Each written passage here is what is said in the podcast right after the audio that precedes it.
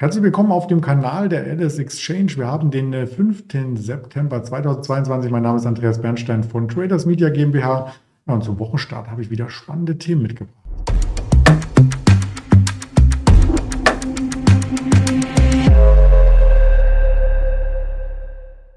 Wie man sehen kann, heute als Marktblick wieder. Also kein Interview. Morgen gibt es das Interview und zwar mit dem Daniel Saurens. Freue ich mich schon drauf. Deswegen gilt heute nur für mich dass all das hier die Informationen sind, ähm, die ich mir selber recherchiert habe und aufbereitet äh, für dich, für Sie, je nachdem, je nach Ansprache und das Ganze keine Handelsempfehlung oder Anlageberatung darstellt. Wir müssen über den DAX sprechen und der DAX hat tatsächlich jetzt einen sehr, sehr schönen Aufwärtstrend gezeigt. Wir sind aktuell bei 12.764 Punkten und da fragt sich vielleicht der ein oder andere, Oh, warum nicht über 13.000? Denn am Freitag gingen wir tatsächlich auf dem Tageshoch aus dem Handel bei 13.050 Punkten. Aber wie man hier an der Horizontallinie schon sieht, 12.709 Punkten. Das war der Schlusskurs, den wir dann Freitag nochmal nachbörslich ähm, gesehen hatten. Also da fehlen 350 Punkte. Warum? Weil wir nach dem Börsenschluss der Börse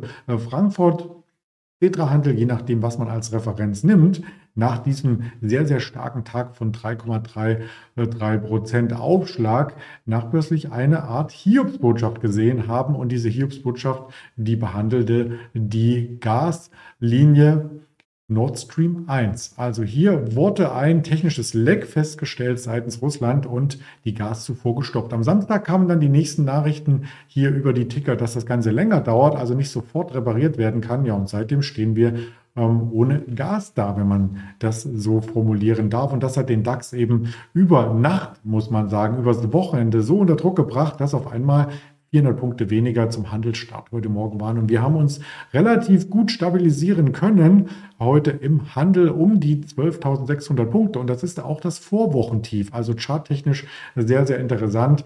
Ähm, mittelfristig weniger interessant für Käufer, wie man sieht, denn wir bewegen uns an der unteren Bandbreite der letzten Wochen. Waren wir noch vor zwei Wochen bei 13.900 und wenigen Punkten, also knapp an der 14.000, sind wir jetzt mit dem Tagestief heute bei 12.610 Punkten sehr, sehr nah in Richtung der Jahrestiefs. Die sind nämlich rund 200 Punkte tiefer angesiedelt. Ja, und der Gaspreis an sich, wenn man den sich auch nochmal anschaut, ähm, das ist nämlich der Auslöser für den Druck, der ist sehr stark gestiegen. Das sind noch die Notierungen, die Monat, monatsrotierenden Future ähm, notieren. Die haben ja schon zugelegt vom Monat Juli auf den Monat August. Da sind wir von 174 im Mittel bis auf 234 nach oben geklettert. Das sieht so ein bisschen aus, als ob es eine Entspannung gibt, aber die neueste äh, Schlagzeile von heute von den Strombörsen zeigt, der Anstieg von 30 Prozent, der geht wieder in Richtung der Jahreshochs. Nach dem Stopp der Gaslieferungen ähm, ist nämlich der europäische Erdgasfuture auf 272 geklettert und wenn man sich da den Chart anschaut, ähm, über der 300 Richtung 350, das sind die Jahreshochs Hochs. Also das sieht nicht gut aus, wenn man ähm, hier ähm, auch die Entlastung gegenüberstellt, die die Bundesregierung mitgebracht hat im Entlastungspaket, was übrigens am Sonntagmorgen verabschiedet wurde. Also beide Nachrichten übers Wochenende möchte man meinen, die müssen Börsianer erst einmal verarbeiten. Am Montag ähm, wiegen sich nicht etwa auf, sondern bremsen sich vielleicht etwas aus. Also das Entlastungspaket bremst vielleicht die Abwärtsdynamik des DAX etwas. Wobei, wenn die Mehrwertsteuer für Gas nach unten geschraubt wird von 19 auf 7 Prozent, ist das nicht diese Differenz, die jetzt die Erdgas-Futures von plus 30 Prozent widerspiegeln. Also da fehlt was. Ähm, der Bürger, die Bürgerin muss am Ende ähm, trotzdem die höheren äh, Kurse als gegeben hinnehmen und dann auch äh, zahlen. Ja, das bringt uns ähm, dazu, dass wir auch mal schauen, was passiert denn mit der Strompreisbremse am Ende. Also Strompreisbremse ist dann auch noch etwas, was im, ähm, in der Regierung verabschiedet wurde von unserer Regierung. Und das soll sozusagen abschöpfen bei den Energieunternehmen, wenn sie durch die höheren Strompreise einen Mehrgewinn erzielen. Wir haben das von vielen Ölunternehmen gesehen, dass die Gewinne rekordverdächtig hoch waren. Teilweise auch Rekordgewinne bei amerikanischen Ölunternehmen, beispielsweise bei einer Chevron, bei einer ExxonMobil, aber auch bei einer Shell BP.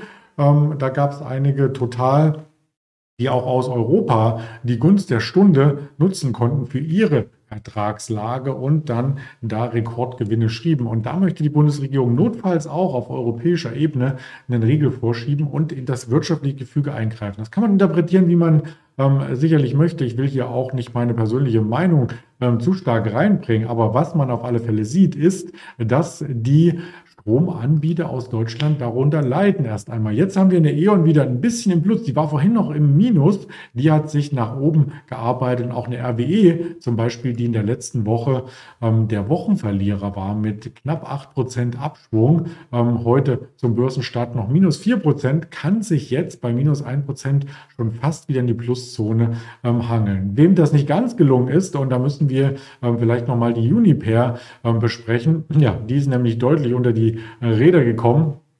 Die verliert heute über 10 Prozent, weil da nämlich diese Ausweichmöglichkeiten begrenzt sind und die höheren Preise direkt ähm, durchgereicht werden. Bei E.ON und RWE ist es ja noch so, dass sie auch eigene ähm, Stromalternativen haben, regenerierbare Energien und so weiter, aber Uniper als ähm, Händler dann ausweichen muss auf teurere Alternativen. Und wie ich gerade zeigte, wenn der Erdgaspreis steigt, da steigen auch die Alternativen mit. Also da gibt es gar nicht so viel, was man hier noch retten könnte, möchte ich mal meinen. In dem Zusammenhang vielleicht noch ein Blick auf die Siemens Energy.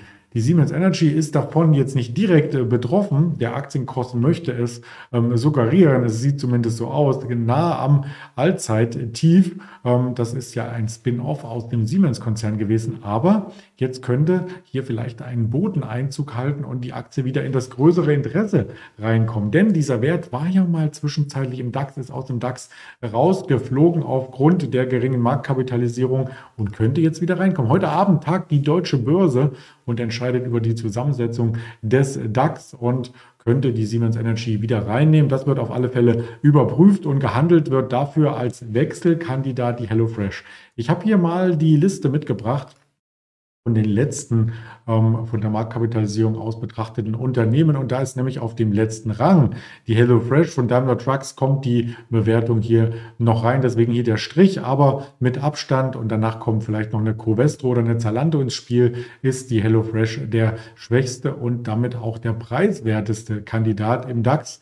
Der wird dann so ähnlich wie bei der Bundesliga ausgewechselt, rutscht in die zweite Liga, in den MDAX und vom MDAX steigt dann die Siemens Energy auf. Soweit kann man das aus den Zahlen herauslesen. Die genaue Information, die erhalten wir dann heute Abend nach Börsenschluss von der deutschen Börse, wenn sie getagt hat und die Umsetzung erfolgt dann in den nächsten Wochen sicherlich.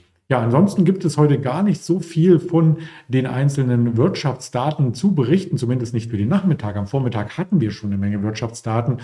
Den S&P Global BME Einkaufsmanager Index für Deutschland und der war schwächer als die Prognosen. Also vielleicht auch ein Punkt, warum der Markt hier noch nicht geschafft hatte, das Minus auszubügeln. Dasselbe gilt für die Eurozone. Da gab es auch den Gesamtindex und den Einkaufsmanager-Index für die Dienstleistung. Auch da ähm, schlechter als die Erwartungen auf einem absteigenden Ast und das Sentix Investoren äh, vertrauen. Äh, das ist auch nochmal ein Stück weit gefallen. Einzelhandelsumsätze, die sind sogar viel, viel stärker gefallen, als man prognostiziert hatte. Die Prognose war sogar ein Anstieg und jetzt fallen sie. Also die Konsumenten fallen vielleicht auch ein bisschen als Stütze aus. Das gefällt dem Handel überhaupt nicht und daran knappert auch der Markt äh, so ein kleines Stückchen aufs Jahr gerechnet, sogar bei 3,7 Prozent Minus.